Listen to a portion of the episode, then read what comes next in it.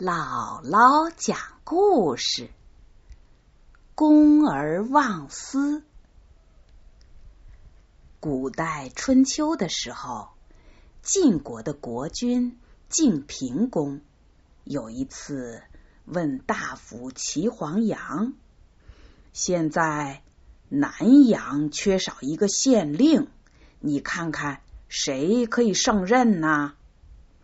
齐黄羊毫不犹豫的说：“我看谢胡最合适。”晋平公很是惊奇，说：“谢胡不正是你的仇人吗？”齐黄羊说：“您是在问我谁可以担任县令，而并没有问谁是我的仇人呐。”于是。晋平公就派谢胡去担任南阳县令。这一决定公布以后，大家都称赞晋平公会用人。又有一次，晋平公问齐黄羊：“依你看，现在谁可以担任军中的统帅呢？”齐黄羊又是毫不犹豫的说。齐武可以担当。晋平公又奇怪了，问道：“齐武不是你的儿子吗？”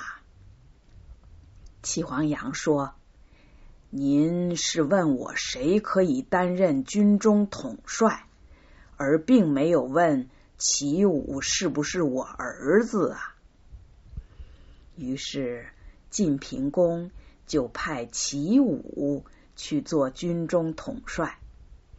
这一决定公布以后，大家也都称赞这个任命很合适。小朋友们可以想想，这个大夫齐黄羊，如果是为自己着想，他是不会向国君推荐这两个人的。